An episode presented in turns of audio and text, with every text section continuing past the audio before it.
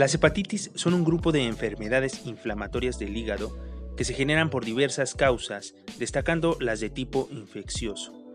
Y dentro de ellas, la hepatitis de tipo C actualmente sigue siendo un grave problema de salud pública a nivel mundial, pues se trata de una enfermedad silente que tiende a la cronicidad y de la cual se estima es la responsable de alrededor de 300.000 muertes al año y de ahí su importancia. El día de hoy hablaremos de las esencialidades de esta enfermedad, así es que te invito a que permanezcas con nosotros. Bienvenido a Medicina, clases en 15 minutos de simbiosis académico. Yo soy el doctor Héctor Guzmán Aquino. Comenzamos.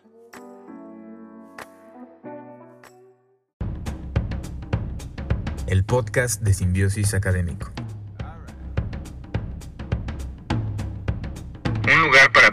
Escuchando.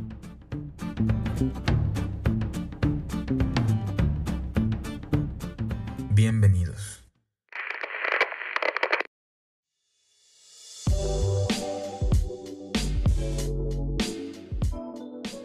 Hepatitis C. Y bien, antes de hablar de la hepatitis tipo C propiamente, hay que recordar que las hepatitis virales pueden manifestarse como enfermedades agudas o crónicas y son consecuencia casi en todos los casos de alguno de los cinco microorganismos virales que conforman a esta familia. Los virus de la hepatitis tipo A, B, C, D y E, que en términos clínicos generan enfermedades muy similares. Son los tipos B y C, y en menor grado el tipo D, los que generan enfermedades infecciosas persistentes y subclínicas que progresarán a cirrosis e incluso a carcinoma hepatocelular, lo que las vuelve muy relevantes para su estudio. Etiología. El virus de la hepatitis C es un virus tipo RNA monocatenario de la familia Flaviviridae del género Hepacivirus. Es un microorganismo hepatotrofo. Le gustan principalmente las células del hígado. Este virus cuenta con 6 genotipos principales y más de 50 subtipos. Sin embargo, el genotipo 1 es el responsable de hasta el 75% de todas las infecciones en América Latina y Estados Unidos. Y estas características genómicas tienen una gran relevancia en lo que respecta al tratamiento y a la prevención, por lo que no hay que perderlas de vista. Otras características genéticas que necesitamos mencionar son las proteínas por las que se encuentra formado este virus, las cuales son 10. 4 proteínas que le dan estructura al virus y 6 no estructurales, que son proteínas que funcionan como enzimas y son esenciales para la replicación. En los últimos años, las proteínas no estructurales o NS proteins por sus siglas en inglés han tomado gran relevancia, ya que, como podemos deducirlo, implican dianas farmacológicas para el tratamiento de la infección por el virus de la hepatitis C con nuevos fármacos. La transmisión de este virus se genera a través de sangre y otros líquidos corporales. Por lo tanto, el semen y la saliva también se consideran contagiosos.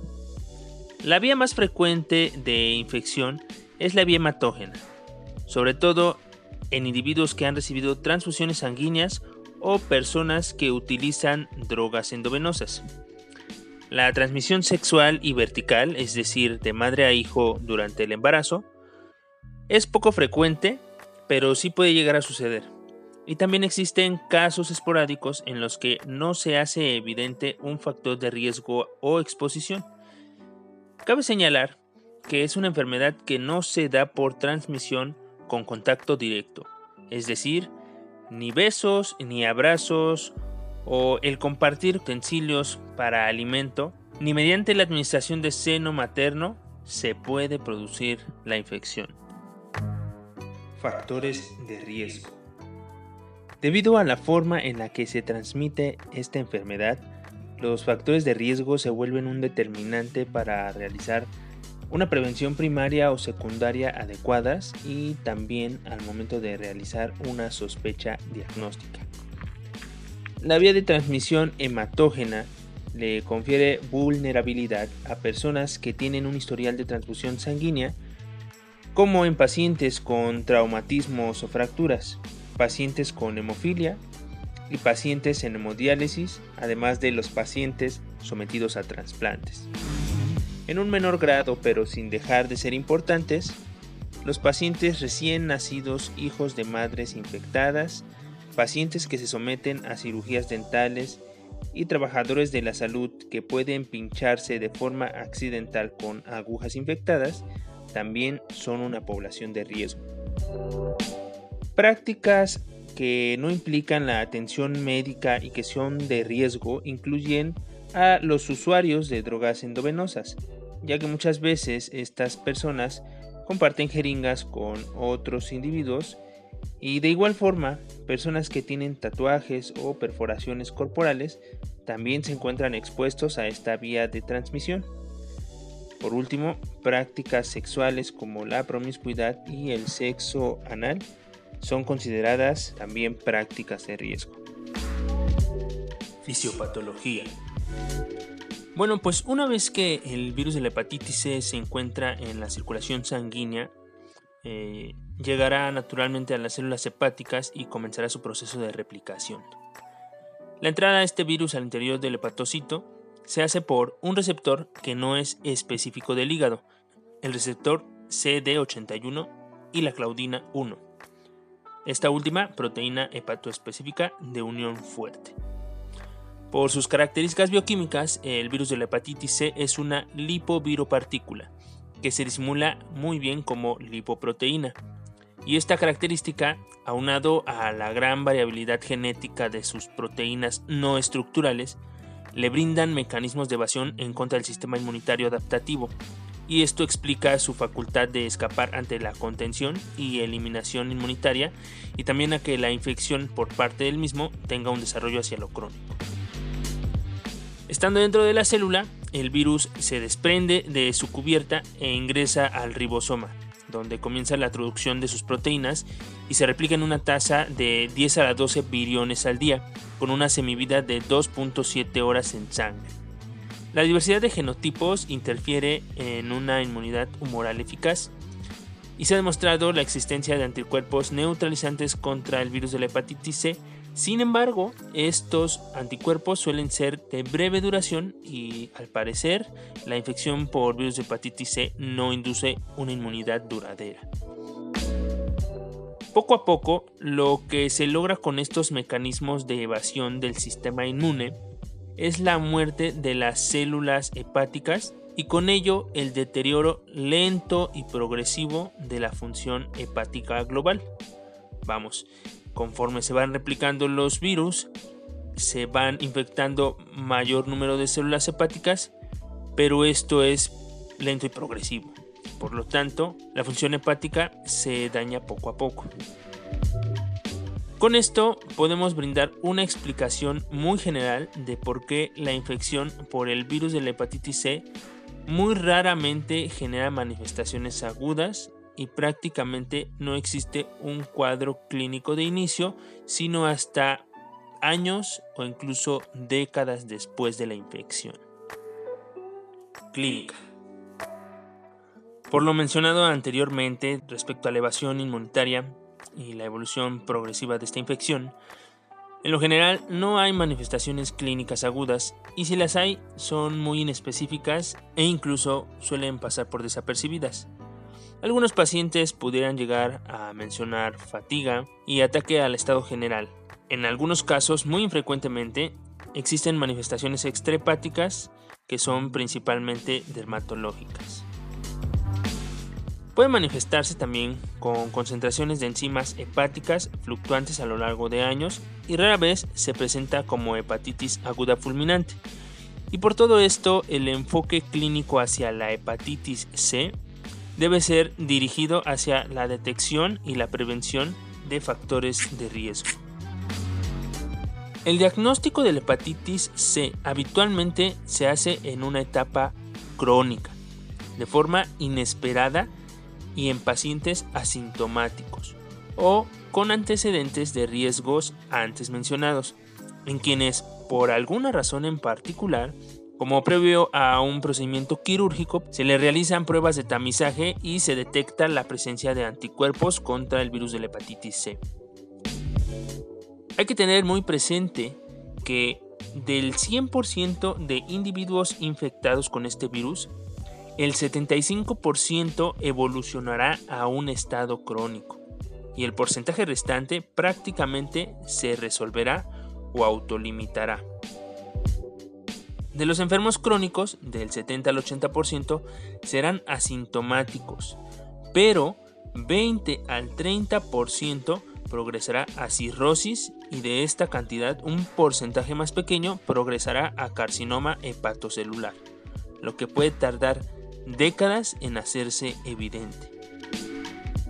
Lo que hay que destacar además de todo esto es que los pacientes, independientemente de que sean o no sintomáticos, todos ellos son portadores que potencialmente pueden contagiar.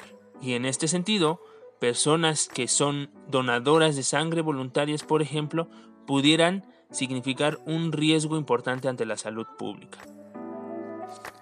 Diagnóstico. Para la evaluación diagnóstica a través de estudios de laboratorio y gabinete, se puede hacer mano de varias pruebas generales. Número 1, química sanguínea. Número 2, biometría hemática completa.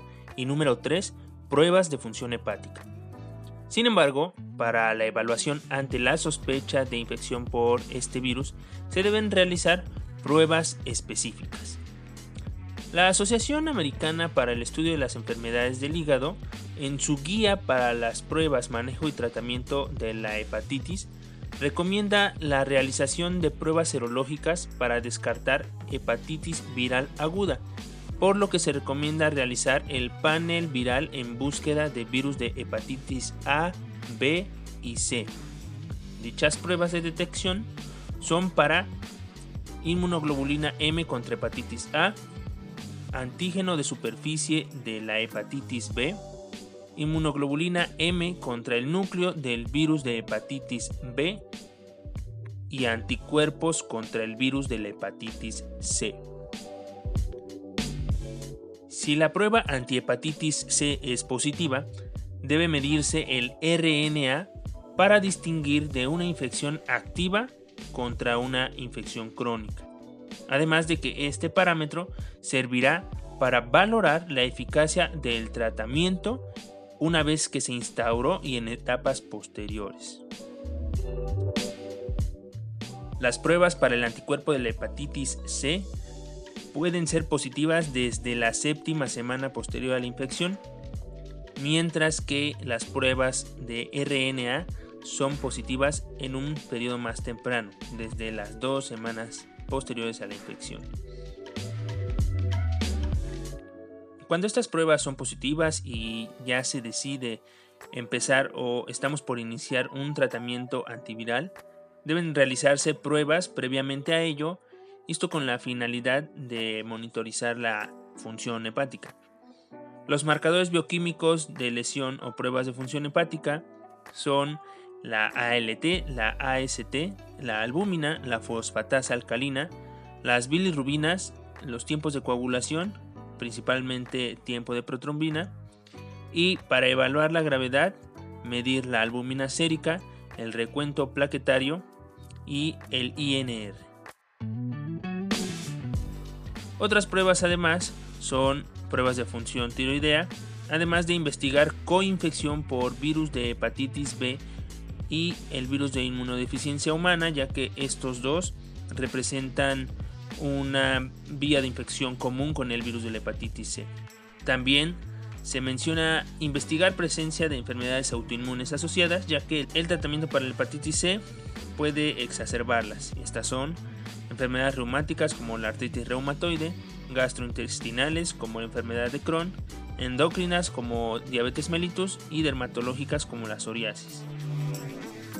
Una prueba más que cabe mencionar, sin embargo, no es o no se considera por parte de las guías de práctica nacionales una prueba diagnóstica que deba realizarse en todos los pacientes y esto es la biopsia de hígado.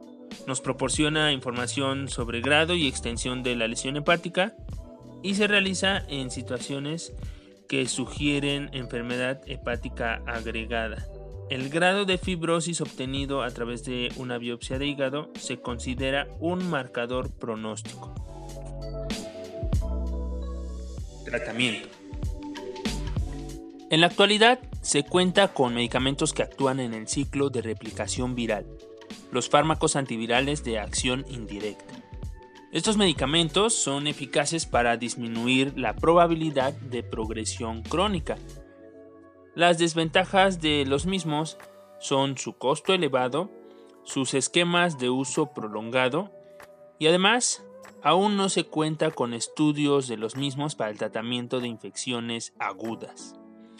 La Guía de Práctica Clínica Mexicana menciona el uso de esquemas con interferón pegilado y ribavirina, y se plantea una administración de 48 semanas para infecciones por genotipo 1 y 4 y de 24 semanas para infecciones por genotipo 2 y 3.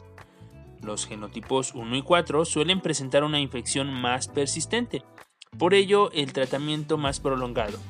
He ahí la relevancia de determinar el genotipo específico. Iniciado el tratamiento, se debe dar seguimiento por seis meses, tiempo necesario para permitir la eliminación espontánea del virus determinado a través de nuevas pruebas serológicas. En este momento se considera si se puede suspender la terapia con interferón o continuarla en aquellos individuos con viremia persistente. Los tratamientos para infección por el virus de la hepatitis C presentan diversos efectos adversos que van desde síntomas similares a un resfriado hasta depresión severa y otras alteraciones neurológicas asociadas al uso de interferón, además de anemia asociada a hemólisis secundaria a la ribavirina, por lo que te recomendamos revisar estos aspectos con mayor detalle en bibliografías oficiales de tu país. Prevención. Las medidas de prevención son de suma relevancia a nivel de salud pública con respecto a la hepatitis C. Es evidente que se debe evitar en lo posible prácticas de riesgo para prevenir la infección, mientras que en pacientes con infección crónica establecida, mejorar los estilos de vida es fundamental. En México, para la década del 2000, esta enfermedad era emergente, ya que el descubrimiento del virus de la hepatitis C fue en el año 1989 y es hasta la década de los 90 en que se comenzó a realizar un mejor control en los protocolos de donación sanguínea. Esto condicionó a que personas receptoras de hemoderivados antes del año 1996 fueran individuos más susceptibles a la infección y son quienes en la actualidad, o al menos hasta el año 2020, se manifiestan con la enfermedad crónica. Es importante realizar estudios de detección específicos en toda persona con riesgos mencionados. De hecho, tú, querido miembro de la comunidad de simbiosis, probablemente en algún momento de tu preparación profesional has tenido algún incidente o exposición al virus, realizando algún procedimiento invasivo. Si es así, te invito a que te realices las pruebas de tamizaje correspondientes. Ahora bien, en pacientes crónicos se recomienda la aplicación de la vacuna contra el virus de la hepatitis A, pues ellos presentan un mayor riesgo de desarrollo de hepatitis aguda fulminante en caso de contraer dicha infección. Lograr la disminución de peso corporal puede ayudar a la prevención de complicaciones, ya que un índice de masa corporal mayor a 25 se ha asociado con mayor riesgo de esteatosis hepática, así como el tabaquismo y el consumo de alcohol, prácticas que deben ser evitadas. Es esencial educar para la prevención del uso compartido de cepillos de dientes o utensilios de afeitar, así como recomendar prácticas de sexo seguro como el uso de preservativos. Por último, mencionar un dato que en lo personal me resulta muy interesante pues en algunas zonas existen programas que buscan brindar asesoría a usuarios de drogas intravenosas para evitar que compartan jeringas. De hecho, en algunas ciudades de primer mundo, Las dependencias de salud brindan a los drogadictos no solo espacios, sino material para administrarse drogas de forma segura y así prevenir la infección de esta y otras enfermedades. Y hasta aquí la clase de hoy. El tema de hepatitis virales eh, es un tema muy amplio. Las enfermedades del hígado son enfermedades interesantes y son enfermedades en las que actualmente se están realizando diversos estudios y cada día se aprende más sobre ellas. Como siempre, te dejamos de tarea que profundices más sobre el tema. Aquí te tratamos de dar las esencialidades del mismo y hoy en particular, pues un poquito de lo que son hepatitis virales. Y como siempre, te doy gracias por haber llegado hasta este punto y te invito a que te suscribas a este podcast. Yo soy el doctor Héctor Guzmán. Nos escuchamos en la próxima.